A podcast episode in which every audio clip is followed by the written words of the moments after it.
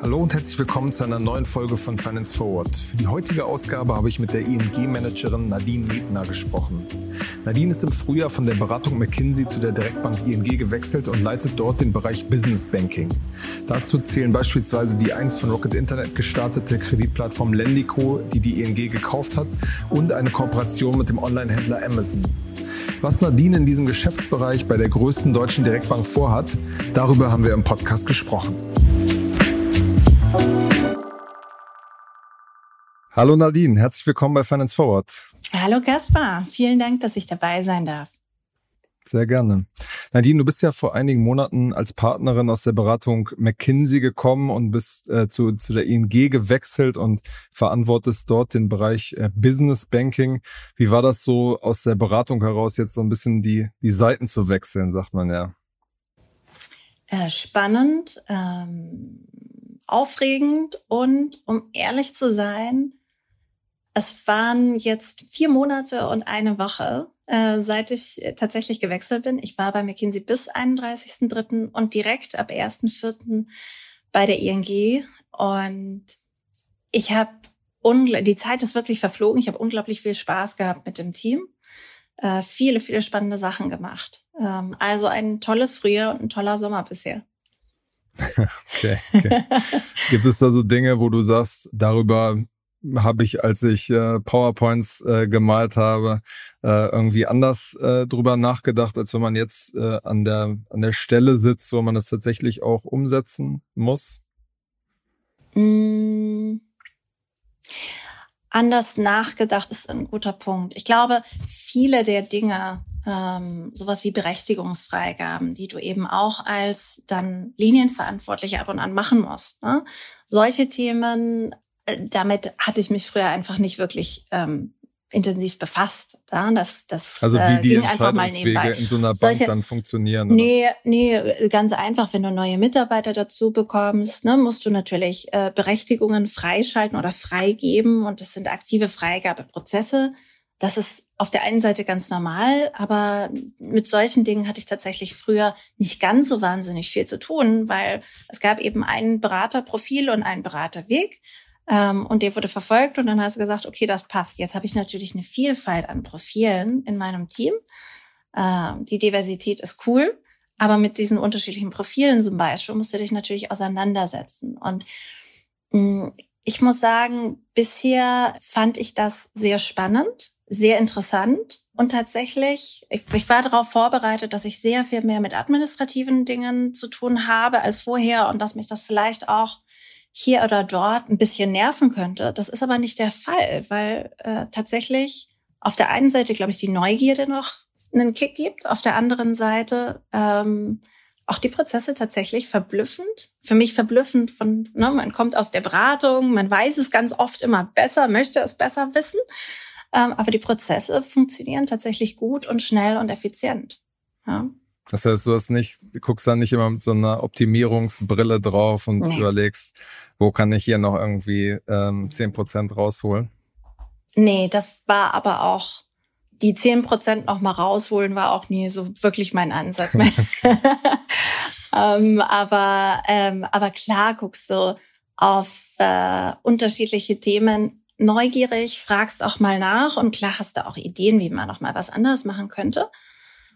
Und das Schöne ist, dass ich bisher immer auf offene Ohren und auf wiederum ähm, Neugierde auf der anderen Seite bei meinem Empfänger, Empfängerin immer wieder getroffen bin. Ähm, ja, fand ich tatsächlich cool. Überraschend cool für mich. Ich hatte tatsächlich die, die so die die eine den einen Gedanken oder die eine Sorge, ähm, das könnte vielleicht auch anders sein. Ähm, bei aller Liebe zum Aufbau neuer Geschäfte ähm, muss es doch da irgendwo so einen Wehmutstropfen geben. Ähm, aber den habe ich bisher nicht gefunden.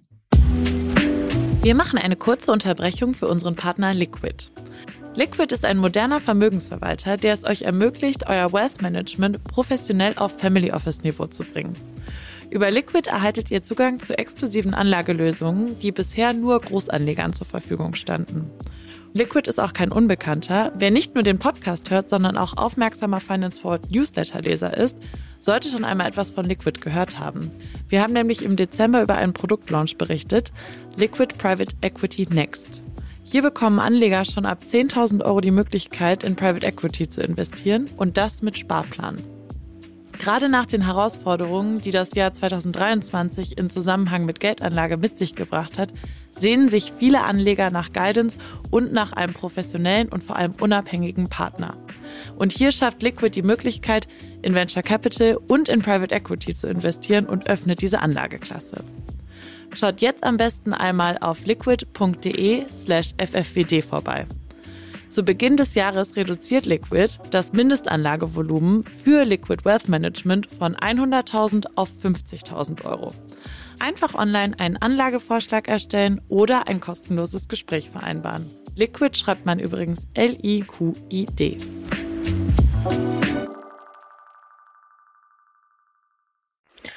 Bevor wir jetzt äh, über euch als, als ING sprechen, wird mich nochmal ein bisschen deine Sicht auf den Gesamtmarkt äh, Business Banking interessieren. Da tut sich ja gerade viel. Das Berliner Unternehmen Penta wurde von, von einem großen Konkurrenten aus Frankreich Konto übernommen und Contis wurde ebenfalls übernommen. Da würde mich erstmal interessieren, habt ihr selber euch diese Firmen auch angeschaut, weil ihr ja auch ein, ein logischer Zukäufer theoretisch wärt? Also erstmal wie gucken wir auf den Gesamt-Business Banking oder SME-KMU-Markt in Deutschland? Positiv gefasst ist es eine große Opportunität. Ähm, heute, wie auch schon vor zwei Jahren, heute vielleicht für uns als digitale ähm, und digital affine Bank ähm, noch viel mehr als vor der Corona-Krise. Opportunität bedeutet aber auch, dass trotz einer gewissen Vielfalt, die wir gesehen haben, ne, es gab eine ganze Reihe an SME Banking Playern, an SME äh, Financial Services Providern es bis heute immer noch nicht so viele wirklich toll passende und ansprechende Angebote für die SME in Deutschland gibt.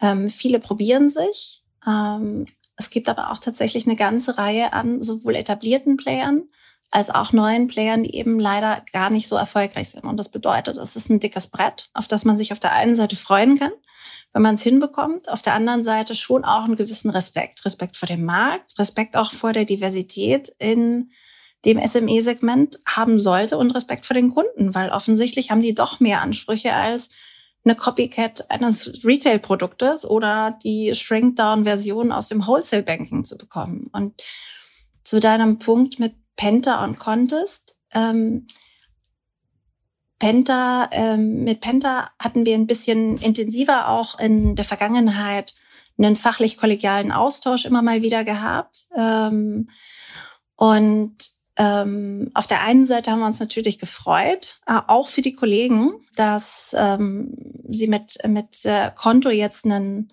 quasi neues Kapitel auch initiieren können. Ähm, auf der anderen Seite ist es natürlich schon auch so, ähm, dass als dann die zweite Nachricht kam mit Contest, und das hat man auch hier oder dort gesehen, ähm, dass man sich natürlich schon fragt, ist da jetzt eine Konsolidierung? Was bedeutet das? Und die Fragen kamen auch von ganz vielen meiner Mitarbeitenden. Ähm, aus meiner Sicht. Und was hast du dann geantwortet? in der Tat. Ähm, erstmal aus meiner Sicht ist es so. Ähm, es ist eine Veränderung.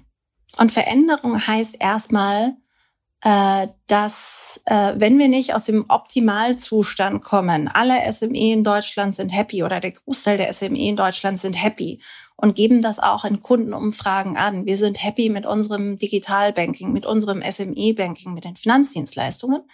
Dann bedeutet Veränderung erstmal die Chance auf was Besseres. Ja? Und das ist das eine, was ich den Kollegen mitgegeben habe. Die zweite Frage, die sehr häufig kam, war, ähm, heißt das, wir müssen äh, Respekt haben? Könnte da ein großer neuer Wettbewerber kommen? Äh, können wir nicht mehr in den kollegialen Austausch? Und ähm, da habe ich über die Jahre auch meiner Tätigkeit als Berater eine Einstellung entwickelt, die da heißt, erstmal ist Wettbewerb gar nichts Schlechtes. Wettbewerb ist gut, weil ansonsten strenge ich mich nicht ordentlich an.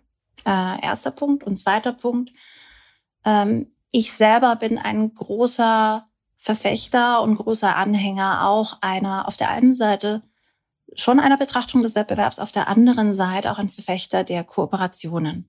Ja, ich glaube nicht daran, dass einer wirklich einen Kunden oder alle Kunden super happy machen kann. Das kann in der Theorie vielleicht sein, in der Praxis habe ich das noch nicht gesehen. Und das wäre auch völlig ungesund.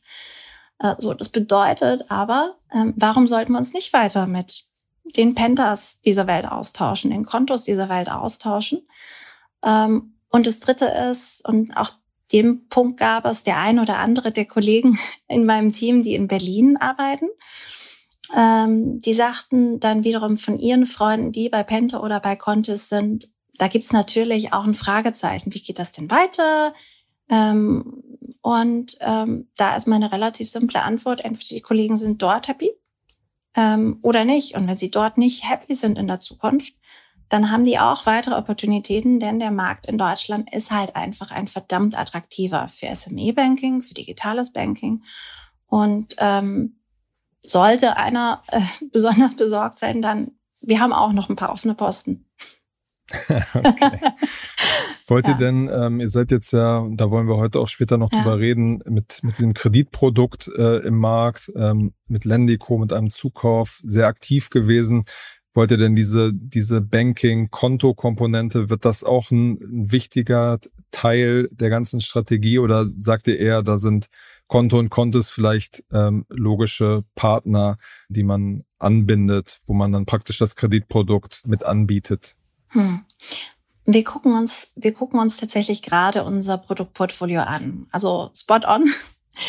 ähm, momentan sind wir gerade so in den letzten zwei Jahren etwas dabei gewesen, unser Lending-Portfolio auszubauen. Ne? Äh, wir waren eine ganze Zeit am Markt mit äh, ausschließlich dem Ratenkredit. Ähm, ein aus meiner Sicht sehr transparentes, sehr einfaches und dadurch auch gut digitalisierbares Produkt ähm, was man auch noch schneller, noch besser, äh, individueller im Underwriting immer wieder machen kann. Ja?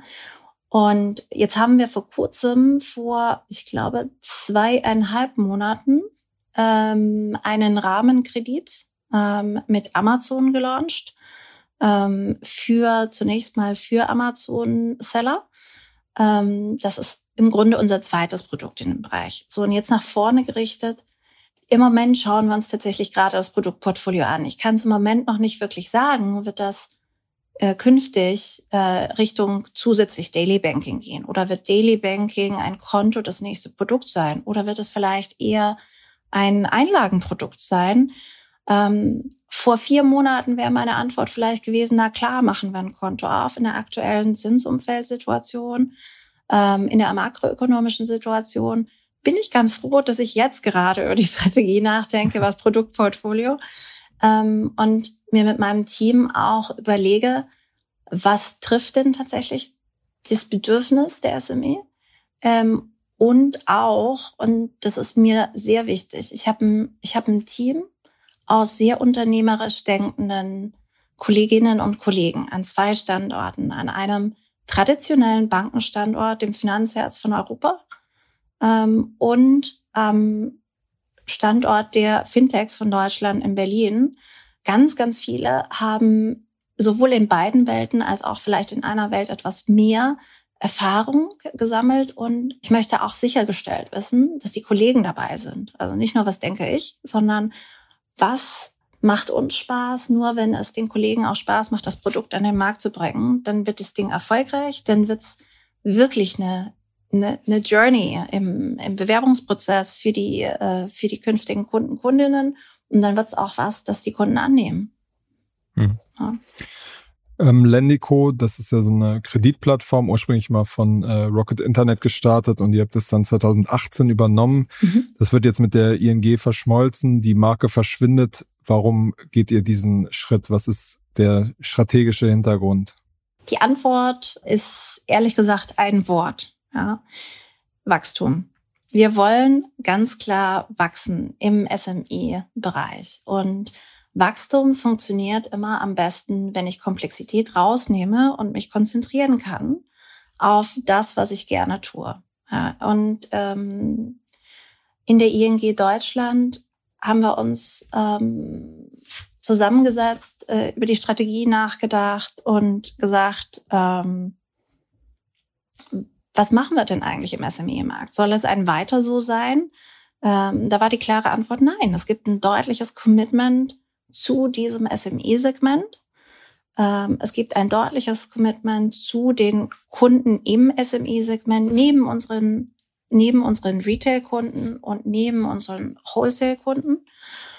Und ähm, das bedeutet, ähm, wenn wir wachsen wollen und wenn wir das Produktportfolio erweitern wollen, mehr Kunden betreuen wollen, dann müssen wir Komplexität rausnehmen. Und zwei Unternehmen mit zwei äh, entsprechenden administrativen Apparaten, und da meine ich nicht die Leute, die irgendwas bedienen, sondern meine ich vor allem zusätzliche Prozesse, äh, Berichterstattung etc. Das brauchst du dann eigentlich nicht. Ähm, und ähm, insofern war die Idee eines Zusammengehens, wir nannten das Becoming One, ja, ähm, das alles unter einen, ein Dach packen, ähm, das war relativ schnell geboren. Und dann war die Frage, werden das denn die Mitarbeitenden akzeptieren? Werden die das gut finden oder nicht? Und da haben wir halt wirklich schon eine ganze Weile eine Reise hinter uns gebracht und waren relativ zügig auch zu dem Schluss gekommen, es ist die logische Konsequenz. Und ähm, wird sich doch am Ende ja. auch nicht so viel für Sie ändern, oder? Genau. Also das, was sich ändert, ist erstmal die E-Mail-Adresse.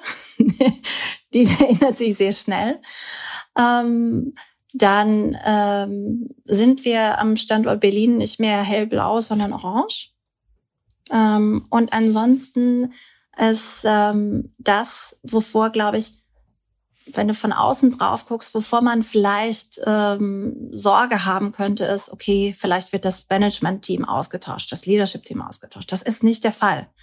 Ähm, ich kam am 1.4. nicht nur als Head of Business Banking ING, sondern ich kam auch als der letzte CEO oder die letzte CEO von Lendico. Ähm, das äh, Leadership-Team von Lendico geht mit in die ING Deutschland über, übernimmt auch dort Führungspositionen und genau wie du sagst, es ändert sich da nicht viel. Mhm. Ja? Es ist jetzt ja so, dass ähm, ihr in den äh, letzten Jahren 2019 und 20 insgesamt 40 Millionen äh, bei Lendico abgeschrieben habt. Ähm, 2020 war das Wachstum eingebrochen. Ähm, 2021 hat sich das wieder erholt. Das ist, glaube ich, so ein Volumen von ungefähr 170 Millionen an Krediten. Wie ist eure Bilanz, äh, was diesen Zukauf bislang angeht?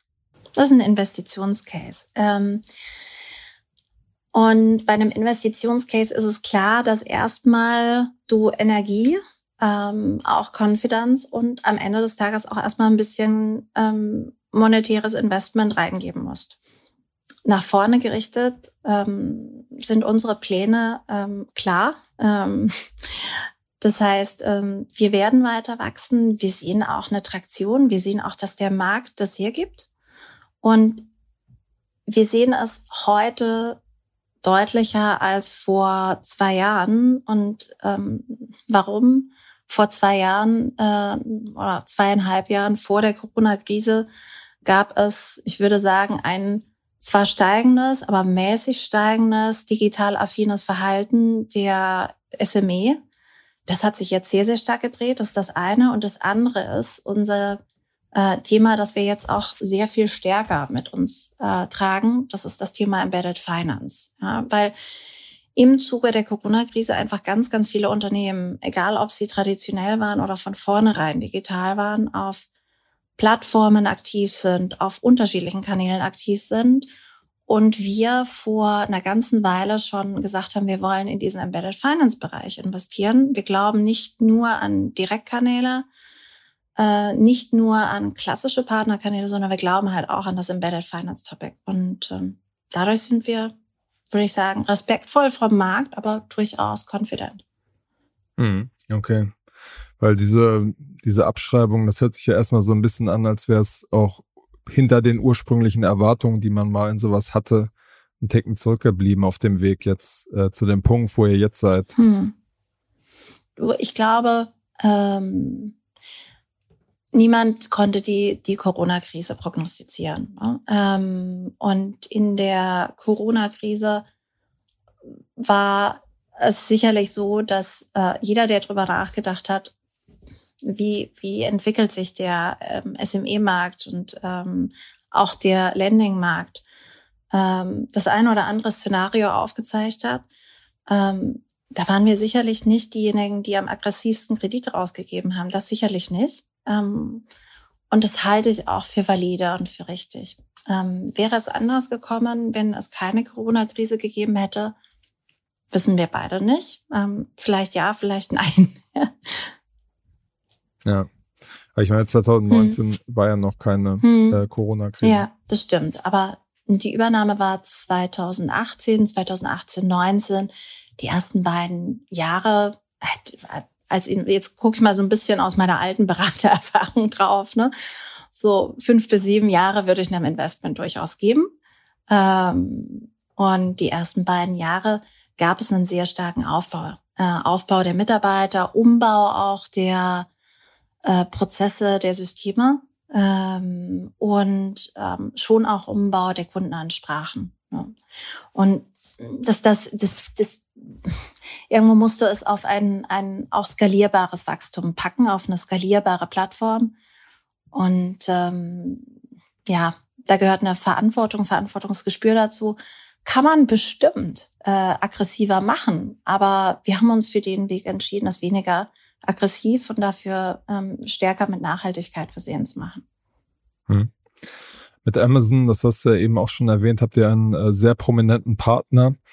Wenn man da in den vergangenen äh, Jahren mit so anderen Amazon-fokussierten Finanzierern gesprochen hat, dann hörte man, dass sie euch im Markt noch nicht, nicht so oft wahrgenommen haben. Wie, wie ist da die Resonanz? Wie, ist, wie, wie groß sind die Volumen, was dieses äh, Geschäft angeht?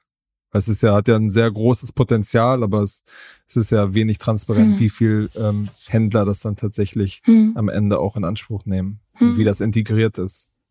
Hm. Also, für uns ist das Amazon-Kreditangebot erstmal ein strategisch wichtiges. Ja, strategisch wichtig deswegen, weil wir glauben halt daran, dass Embedded Finance dir die Möglichkeit gibt, deutlich passender Kreditangebote rauszugeben oder grundsätzlich auch nicht nur Finanzierungsangebote, sondern Bank- und bankähnliche Dienstleistungen. Warum? Weil du sehr viel stärker im Kontext des Handelns, des Lebens, des Tuns eines sowohl Einzelunternehmers, Mikrounternehmens als auch eines stark wachsenden KMU äh, agieren kannst, ja, und, und dir das angucken kannst und dementsprechend aus unserer Sicht auch viel fairer underwriten kannst. Ähm, so, das ist das eine Topic. Ähm, deine Frage nach dem Wachstum oder nach der Größe, es ist relevant, aber wir sind nicht von Amazon jetzt abhängig ähm, in der Größe und das wäre auch nicht gesund. Ähm, das war weder der Anspruch von Amazon noch von uns. Und ja, was für eine kann, Größe, über was für eine hm. Größenordnung sprechen wir da? Kann ich leider, du weißt, wie es ist in den strategischen Partnerschaften. wären wir jetzt zu dritt, würde ich vielleicht mal auf Amazon rübergucken und nachfragen, ist das okay, wenn ich das teile? Ich hoffe, dass, das, dass du das verstehst. In diesen strategischen Partnerschaften haben wir einfach die Vereinbarung getroffen, tue Gutes, ja, helfe den Händlern zu wachsen, aber lass uns nicht darüber reden, sondern lass uns über erfolgreiche Geschichten reden. Ähm, was haben wir mit den Händlern gemacht? Wie haben wir das gemacht? Und ähm, da gibt's eine ganze Reihe und es ist ein stetig wachsendes Portfolio. Ähm, und eines, auf das wir in der Performance äh, auch sehr stolz sind. Ja, ähm, das ist ein, ne, wenn du in den Kategorien denkst, das ist schon auch ein Prime-Portfolio. Äh, das sind keine Subprime-Player, die ansonsten nirgendwo Kredite bekommen, sondern das sind halt Kunden, die es schätzen mit drei Klicks und ohne Postlieferanten und ohne Papierkram. Ja, weil das ist das Besondere, ohne Papierkram einen Kredit dann zu bekommen, wenn sie ihn brauchen. Mhm. Wenn man jetzt mal so ein bisschen in die nächsten ähm, Jahre vorspurt, ist dann eure Idee und deine Vision von Embedded Finance, dass ihr dann bei verschiedenen äh, Plattformen ähm, eingebunden seid, ohne jetzt konkrete Namen zu denken. Aber was ist da deine Planung, wo überall mal dann ähm, ING mit, mit dem Kreditprodukt oder mit weiteren Finanzprodukten integriert sein könnten? Ja, mm, also äh, weitere Plattformen ähm, ist auf jeden Fall ein Thema. Das interessiert uns sehr. ähm, ist es jetzt so, dass wir als ING Deutschland Business Banking sagen, äh, lass mal genau das Gleiche noch mit einem anderen Player machen? Nee, das wäre für uns uninteressant. Ähm, Amazon ist deshalb für uns interessant, weil das eine Kundengruppe ist, die sehr digital affin ist und die einfach auch eine gewisse Breite eines Kundensegments ähm, im Händlerdasein einfach abdeckt. Ne? Ähm, Handel, Großhandel, diese Aktivität. So. Ähm, wenn ich an weitere Kundengruppen denke, dann gucken wir halt zuerst auf diejenigen, bei denen wir heute feststellen, die sind underserved, aber wirklich auch promising und, und interessant und spannend und Wer könnte ähm, das dann zum Beispiel sein? Na, immer digitaler werden durchaus. Äh, zum Beispiel wird der komplette MedTech-Bereich. Ähm, und äh, wenn ich jetzt MedTech ein bisschen breiter denke, dann denke ich zum Beispiel auch an ähm, Apotheken, dann denke ich ein bisschen breiter in Richtung Mediziner, medizinische Services, ähm, Dinge, die im Übrigen auch in den letzten beiden Jahren ähm, sehr stark auf der einen Seite nachgefragt waren, auf der anderen Seite aber sehr traditionell, sehr konventionell bedient worden sind über Finanzdienstleistungen. Ähm, das halte ich für ein durchaus spannendes äh, Segment. Ähm, und dann gucken wir natürlich auch weiter in weitere Bereiche. Ja, und das Wichtige aus meiner Sicht ist, nicht mit der Gießkanne drüber zu streuen, ja, sondern tatsächlich konkret zu überlegen, ähm, wo gibt es einen Bedarf, wo gibt es eine Affinität und auch wo können, das ist für meine Kollegen, die eben entsprechende Risiko- und Scoring-Modelle entwickeln, ähm, besonders wichtig, weil die müssen sich richtig Mühe geben. Ich will, dass das Ding richtig passt. Und wenn sich Kunden bewerben, wir auch nicht jeden dritten Kunden ablehnen, ja, äh, oder jeden zehnten Kunden ablehnen, sondern ich möchte, dass es dann auch wirklich passt. Ähm, und da kommt es dann schon auch darauf an, dass es auch ein spannender Bereich ist, ja, bei dem wir als ING Deutschland, als Business Banking sagen können, jawohl, wir haben wieder ein Stück weit zur Innovation und zur Veränderung im SME-Banking beigetragen. Mhm.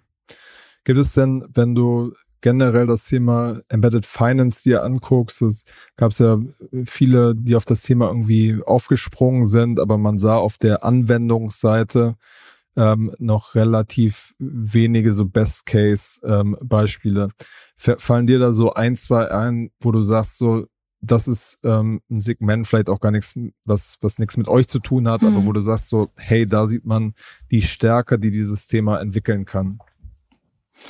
Du siehst im, im Buy Now Pay Later Bereich siehst du natürlich sehr schöne Entwicklungen. Da funktioniert das Ganze auch ziemlich nahtlos äh, aus meiner Sicht. Ne? Äh, wenn wir mal zwei Jahre Entwicklung zurück. von Klarna ist natürlich äh, nicht ganz so schön. Nee, das ist eine andere, das stimmt. Aber wenn ich jetzt überlege, ich habe einen vierjährigen Sohn, ne? Ähm, und äh, wenn du mal vier Jahre zurückdenkst, vor vier Jahren habe ich zumindest nicht mit Apple Pay bezahlt. Ja, und ähm, vielleicht auch nicht äh, direkt äh, links oder rechts geklickt mit einer anderen App, sondern ich habe brav an der Kasse entweder mit Bargeld gezahlt, weil man das so forderte im Supermarkt, oder ich habe halt mit meiner Karte gezahlt. So, mein Sohn ist jetzt vier. Vor zwei Jahren wollte er das erste Mal im Supermarkt bezahlen und verlangte nach meinem Handy. Ja. Ähm, und wenn da einer dann äh, aufwächst ohne dieses Verständnis und tatsächlich das so adaptiv ist und so natürlich ist, ähm, dass du ähm, einem Zweijährigen sagen kannst, one click, ja, und ähm, halt's mal Mama ins Gesicht, dann ist das schon was Geniales. So, also das ist ein Case, den wir alle gut kennen. Ähm, es gibt den ein oder anderen Case. Ich finde zum Beispiel tatsächlich auch ähm, die Plio Pliant Anwendungsfälle finde ich ganz spannend. Ähm, auch ein Riesenaufwand für ähm, vor allem Solo-Selbstständige für Mikrounternehmen den ganzen Papierwust in Abrechnungen hinter sich zu bringen. Und da finde ich das natürlich schon auch spannend. Ähm, das sind tolle Abrechnungsübersichten, ähm, auch gute Kooperationen, die die haben. Ähm, ich kann mir ganz, ganz viele Cases vorstellen. Ich glaube halt, dass Embedded Finance sowohl die Kreativität als auch die Innovation gerade in dem Segment nach vorne treiben kann weil es nun mal auch einer ist. Ähm, auch Lendico war äh, war mal ein äh, KMU, ja, und ganz viele der Startups sind KMU. Ähm, warum sollte es da nicht gelingen, jetzt diesen Durchbruch in der Innovation hinzukriegen? Ja. ja. Alles klar, wir sind schon äh, fast am Ende. Äh, zum Schluss haben wir immer noch eine äh, kleine Fragerunde mit äh, Predictions, weil du ja als äh, hm. Managerin auch immer so ein bisschen in die, in die Zukunft äh, schauen musst.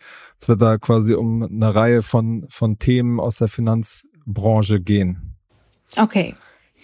Sehr gut. Also die erste Frage ist, ähm, wer ist Ende des Jahres mehr wert, die Deutsche Bank oder N26? Hm, gute Frage. Äh, ich würde vermuten die Deutsche Bank. Okay. Ähm, Banken werden massiv in den kommenden Monaten Fintechs zukaufen. Guter Punkt. Äh, wahrscheinlich schon. Ja, ich, ich vermute es schon. Ähm, mal gucken, was kommt. Gäbe es denn da ein Unternehmen, was auf, auf deiner Wunschliste ganz oben stehen würde, wenn es jetzt keine Ressourcenlimitierung gäbe? Oh mein Gott. ich glaube, das musst du mich in einer Woche nochmal fragen.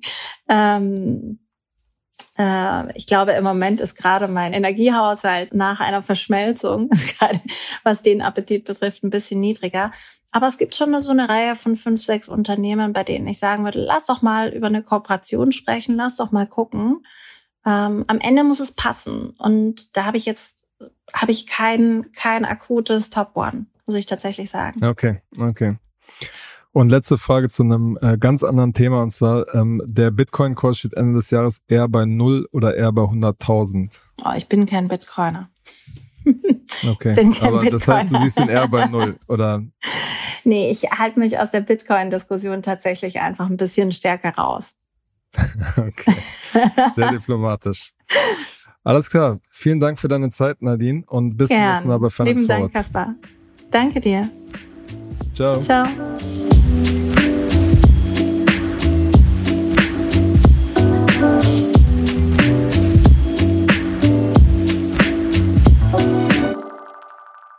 Dieser Podcast wird produziert von Podstars